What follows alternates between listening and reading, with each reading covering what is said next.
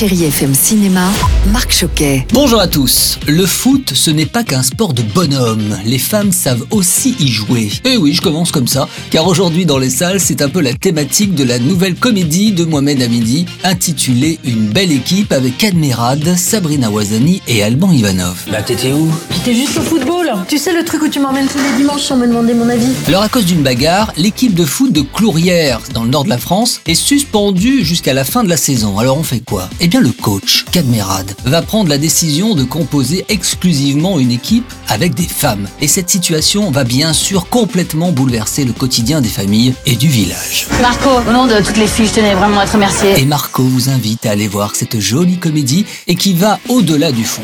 Et puis on poursuit avec Je ne rêve que de vous de Laurent Henman avec un duo magnifique, Elsa Zeberstein et Hippolyte Girardot. Vous n'en faites qu'à votre tête. Dans ma tête.